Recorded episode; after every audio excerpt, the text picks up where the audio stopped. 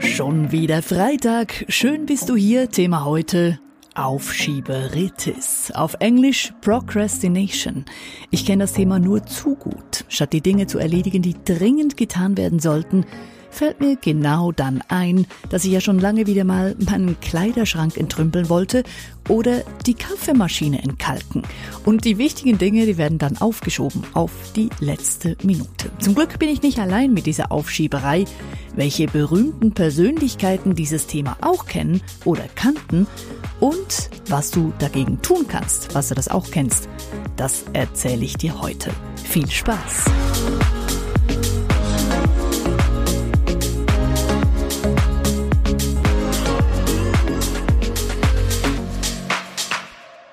Gestern Abend gegen 19 Uhr setzte ich mich an meinen Schreibtisch, um ein bisschen zu recherchieren für diesen Podcast. Ich wusste, ich habe gut vier Stunden Zeit für die neue Podcast-Folge.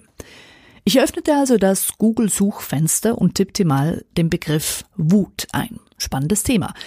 Da gab's bei Google 29 Millionen Resultate. Ich habe dann auch noch den englischen Begriff gegoogelt für Wut, nämlich Anger. Da gab's über eine Milliarde Einträge. Unglaublich. Bevor ich mich in diesen Informationsdschungel stürzen konnte, merkte ich, dass ich ja den ganzen Tag fast nichts getrunken hatte. Ich holte mir also ein Glas Wasser in der Küche. Auf dem Weg in die Küche fiel mir dann auf, dass der Boden irgendwie ziemlich staubig ist. Ich sollte dringend Staubsaugen, ging es mir durch den Kopf. Oh, ich war ja am Podcast. Also zurück zum Schreibtisch. Vier Minuten später Ah, guck, eine Nachricht von Sandra, eine Freundin von mir. Sie hat mir gerade ein YouTube-Video geschickt. Ich guck das schnell an, ich meine, ist ja nur ein kurzes Video. Danach fällt mir ein, ich hätte doch noch diese E-Mail schreiben sollen heute Abend. Ich check also meinen virtuellen Posteingang. Als ich kurze Zeit später auf die Uhr schaue, ist es 22 Uhr 27 und mein Podcast ist noch nirgends. Hallo Procrastination, da bist du wieder. Aufschieberitis. Kennst du? Ich kenne es sehr gut. Immerhin, wir sind nicht allein. Bill Clinton zum Beispiel, der 42. Präsident der USA, er kennt dieses Thema ebenfalls. Schon während seiner Zeit als Präsident hat er nämlich sein Team wohl regelmäßig in den Wahnsinn getrieben. Wie jeder Präsident hatte natürlich auch Bill Clinton Leute, die für ihn Reden schreiben. Diese erhielt er dann meistens Wochen oder sogar Monate vor dem Auftritt, damit er sie eben durchlesen und allfällige Änderungen anbringen konnte. Clinton ließ sich dann jeweils Zeit damit und meldete sich dann oftmals erst wenige Stunden vor seinem Auftritt. Und so mussten viele seiner Reden komplett abgeändert oder umgeschrieben werden, kurz bevor er auf die Bühne musste. Das Time Magazine beschrieb Bill Clinton damals auch als Chronic Procrastinator, also als chronischer Aufschieber. Und auch seine Frau Hillary gab zu, dass es praktisch unmöglich war, Bill einen Zeitplan einhalten zu lassen. Und Bill ist ja nicht der Einzige. Einer der ganz großen Künstler dieser Welt, nämlich Leonardo da Vinci, er war auch ein Meister im Aufschieben. Von seinen ganzen Gemälden, die er gemacht hat, hat er nur gerade 20 beendet. Die meisten Da Vinci-Gemälde sind nicht fertig geworden. Und an seiner berühmten Mona Lisa hat Da Vinci anscheinend 16 Jahre lang gearbeitet, bis er damit fertig war. Er war so bekannt für seine Aufschieberei, dass Leute ihm regelmäßig damit gedroht haben, ihn nicht zu bezahlen, wenn er seine Arbeit nicht beendet. Und so gibt es tatsächlich eben unzählige Da Vinci-Werke, die nie beendet wurden. Auch der Dalai Lama war zumindest früher ein Meister im Dinge aufschieben. Er sagte mal, als Student hätte er richtig Mühe gehabt, sich auf seine Hausaufgaben zu fokussieren und die Deadlines einzuhalten. Er habe jeweils den Druck gebraucht, um vorwärts zu machen. Das hat sich inzwischen geändert und heute lehrt der Dalai Lama ja, dass Aufschieben nicht gut ist. Er sagt, You must not procrastinate. Rather you should make preparations so that even if you die tonight, you will have no regrets. Also, Du sollst nichts aufschieben. Stattdessen bereite dich besser so vor, dass, sogar wenn du heute Nacht noch sterben solltest, du nichts bereuen würdest. Die Aufschieberei ist tatsächlich etwas, das viele Leute kennen. ich eben inklusive. Ich schiebe Dinge auf, die ich tun sollte und nerve mich dann jeweils den Rest des Tages, dass ich nicht endlich vorwärts mache. Und frage mich manchmal am Abend auch, was ich jetzt eigentlich den ganzen Tag so gemacht habe. Es ist ja nicht so, dass ich nur rumsitze und auf einem Sofa Däumchen drehe. Nee, nee. Ich mache dann jeweils schon Dinge, aber manchmal eben dann nicht das, was ich machen sollte. Das Aufschieben wird ja manchmal auch gleichgesetzt mit Faulheit. Aber es ist eben nicht dasselbe, denn faul sein heißt nichts tun, passiv sein, nicht handeln wollen. Aufschieben dagegen ist was Aktives. Also das heißt, ich entscheide mich dafür, etwas anderes zu tun, statt dem, was ich tun sollte.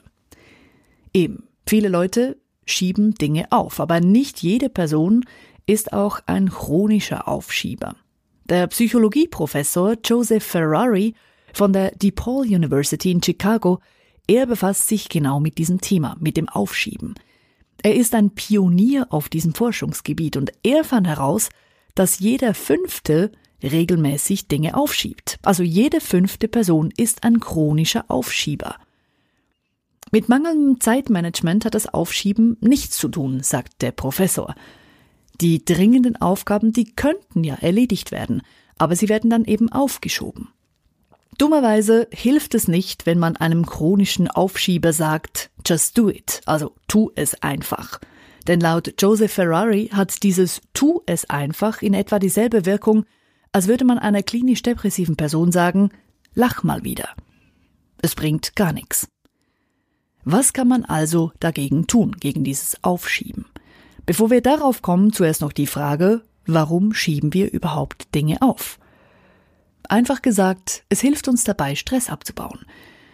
Denn du hast eine To-Do-Liste, du weißt, dass diese Dinge möglichst bald erledigt werden sollten, doch das ist irgendwie stressig, weil du siehst die ganze Liste und weißt, was du alles noch zu tun hättest. Also beginnst du damit, Katzenvideos auf YouTube anzugucken oder Online-Artikel darüber zu lesen, ob man im Januar seinen Garten schon vorbereiten sollte für den Frühling. Oder auf Instagram inszenierte Bilder von Superfood-Smoothies anzugucken von Leuten, die du gar nicht kennst. Plötzlich ist eine halbe Stunde durch und die To-Do-Liste sieht immer noch genau gleich aus. Und je öfters du das machst, desto mehr wird es zur Gewohnheit. Und für viele Leute ist es eben bereits eine Gewohnheit, sich bei Stress auf irgendeine Art und Weise irgendwie ablenken zu lassen – nun, warum fällt es uns denn so schwer, den Fokus zu halten auf den richtig wichtigen Dingen? Wir stehen uns tatsächlich selber im Weg. Wir haben nämlich zwei Ichs. Wir haben ein Gegenwart-Ich und ein Zukunft-Ich, sagen Psychologen. Und wenn wir Pläne schmieden, dann schmieden wir diese Pläne für das Zukunft-Ich. Das heißt, wir überlegen uns, was wir in Zukunft sein, haben oder tun wollen. Nehmen wir das Beispiel etwas, das sich viele Leute jetzt Anfang Jahr vornehmen, nämlich ich will fitter und schlanker werden. Das ist jetzt als Ziel natürlich nicht wirklich gut formuliert, wie wir auch in der Podcast-Folge zum Thema gute Vorsätze gesehen haben. Besser wäre, ich gehe ab sofort dreimal pro Woche für jeweils zwei Stunden ins Fitnesscenter, damit ich fitter und schlanker werde. Dass dieses Ziel für unseren Körper und unsere Gesundheit positiv ist, das kann unser Gehirn gut nachvollziehen. Wir wissen also, dass mehr Sport uns auch tatsächlich gut tut. Das Ding ist nun, dass wir diese Pläne eben für unser Zukunfts-Ich schmieden. Doch handeln kann nur unser Gegenwart-Ich. Und da kommt die Challenge. Das Gegenwart-Ich, das will nämlich eine direkte Belohnung für seine Anstrengung. Wenn ich also ins Fitnesscenter gehe und da zwei Stunden lang voll schwitze und alles gebe, dann sehe ich nach diesen zwei Stunden Genau, nix. Und auch nach einer Woche hartem Training habe ich wohl noch kein Sixpack und das ist irgendwie frustrierend. Auf die andere Seite, wenn ich nicht ins Fitnesscenter gehe und stattdessen Schokolade esse, dann habe ich einen direkten Effekt, weil Schokolade macht mich glücklich. Also ist es für das Gegenwart-Ich tatsächlich interessanter, Schokolade zu essen, als ins Fitnesscenter zu gehen. Oder eben Fernseh zu gucken oder ein Buch zu lesen oder was dann auch immer.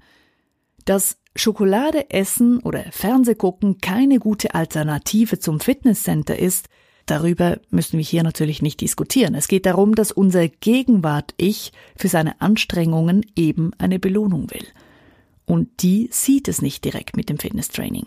erst wenn wir regelmäßig trainieren, ist auch ein Effekt sichtbar und spürbar. Das heißt, unser Ziel, also das, was unser Zukunft-Ich erreichen soll, das ist häufig nicht das, was unser Gegenwart-Ich machen will. Das Zukunft-Ich will fit und schlank sein, das Gegenwart-Ich hätte jetzt lieber ein Stück Schokolade oder einen gemütlichen Fernsehabend.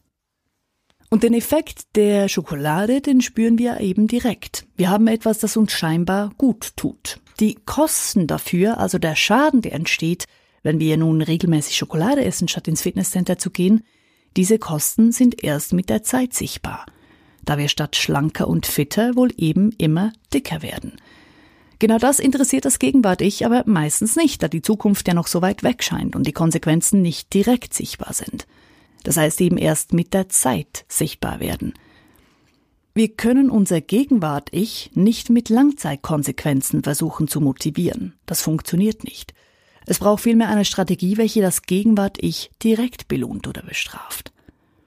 Und je mehr wir natürlich so handeln, desto mehr wird es zur Gewohnheit. Also wenn ich mir angewöhne, dass ich wenn ich schon abends gemütlich auf dem Sofa sitze, mich eben nicht mehr hebe und nicht mehr ins Fitnesscenter gehe, weil es bequemer ist, einen Film zu gucken, dann gewöhne ich mich daran und bin noch weniger motiviert, was zu tun.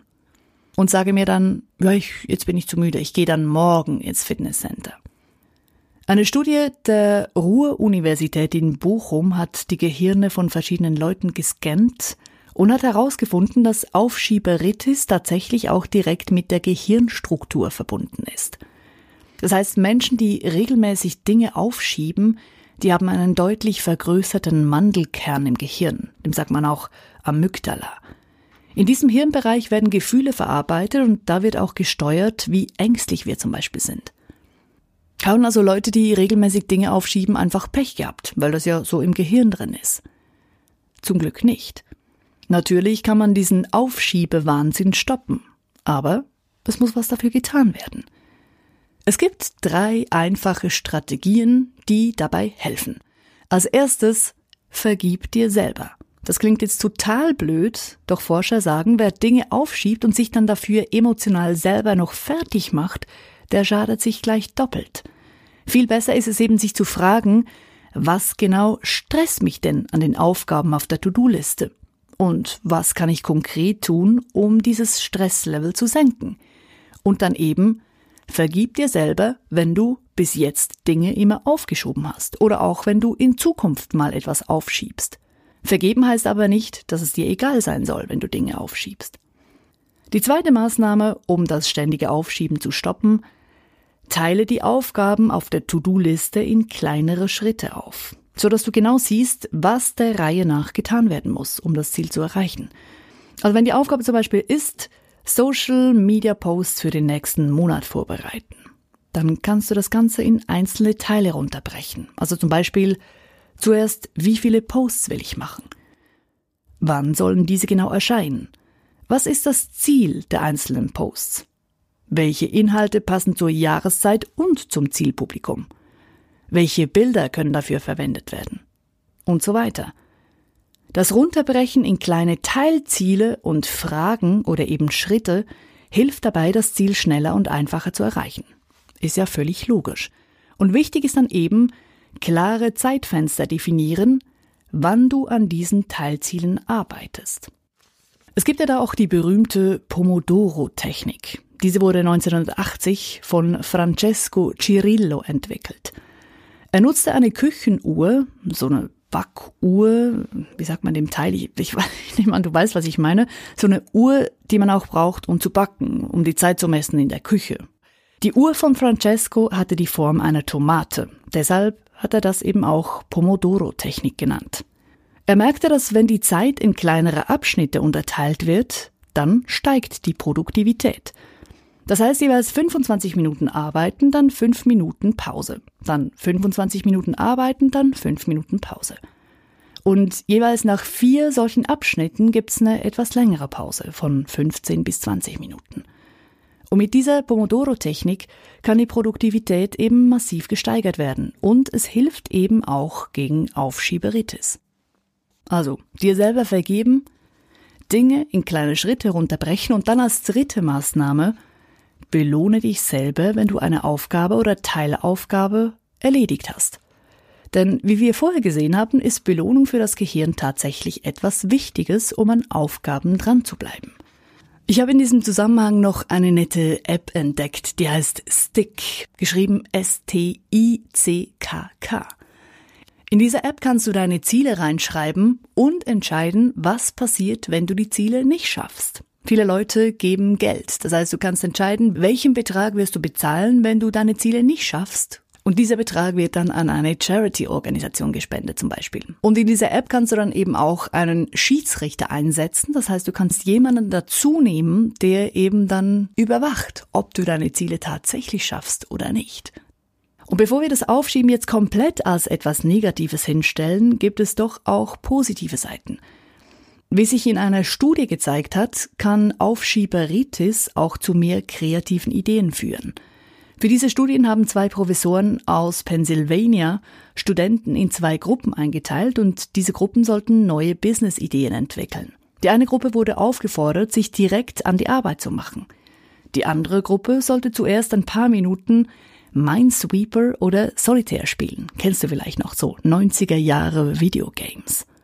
Und diese zweite Gruppe, die hat dann erst nach dem Spielen dieser Games sich an die Arbeit gemacht. Die ganzen Business-Ideen, die dabei zusammenkamen, wurden dann von Experten bewertet. Die wussten natürlich nicht, welche Ideen von welcher Gruppe stammten. Interessanterweise wurden die Ideen, die von der Gruppe stammten, die zuerst gespielt haben, als deutlich kreativer bewertet als die Idee der anderen Gruppe. Und die Forscher sagen deshalb, wenn wir aktiv uns entscheiden, Dinge aufzuschieben für eine gewisse Zeit, kann das eben auch durchaus positiv sein. Wichtig ist natürlich, dass es eben nicht ausartet, dass ich dann nicht stundenlang andere Dinge tue, statt das, was auf der To-Do-Liste steht. Doch wenn es klar eingeteilt wird, liegt es durchaus drin. Also zum Beispiel, jetzt mache ich eine halbe Stunde was, das mir Spaß macht und danach setze ich mich eine Stunde fokussiert an meine To-Do-Liste. Und auf diese Weise erlaube ich mir, Dinge aufzuschieben, aber eben nur für einen bestimmten Zeitraum und danach geht es Schritt für Schritt Richtung Ziel sodass am Ende tatsächlich die ganze To-Do-Liste stressfrei abgearbeitet ist. Und Schritt für Schritt ist hier wirklich das Zauberwort. Schon Martin Luther King hat ja damals gesagt, um vorwärts zu kommen, musst du nicht das ganze Treppenhaus sehen. Es reicht, wenn du Stufe für Stufe nimmst. Also ganz gehen. Das ursprünglich geplante Thema Wut, das greife ich natürlich dann zu einem späteren Zeitpunkt mal noch auf. Das mit dem Aufschieben hat sich heute dazwischen geschoben. Bin gespannt auf deine Erfahrung mit dem Thema. Und falls du jemanden kennst, der gerne Dinge aufschiebt, dann kannst du ihm ja diesen Podcast mal unterschieben. Vielleicht kann er sich daraus ja den ein oder anderen Tipp rausnehmen, damit das mit dem Aufschieben bald kein Thema mehr ist. Ich verschiebe mich nun mal Richtung Küche, da wartet nämlich bereits mein lecker Salat. Ich sag Tschüss, bis nächsten Freitag und immer schön dranbleiben. Deine Bea.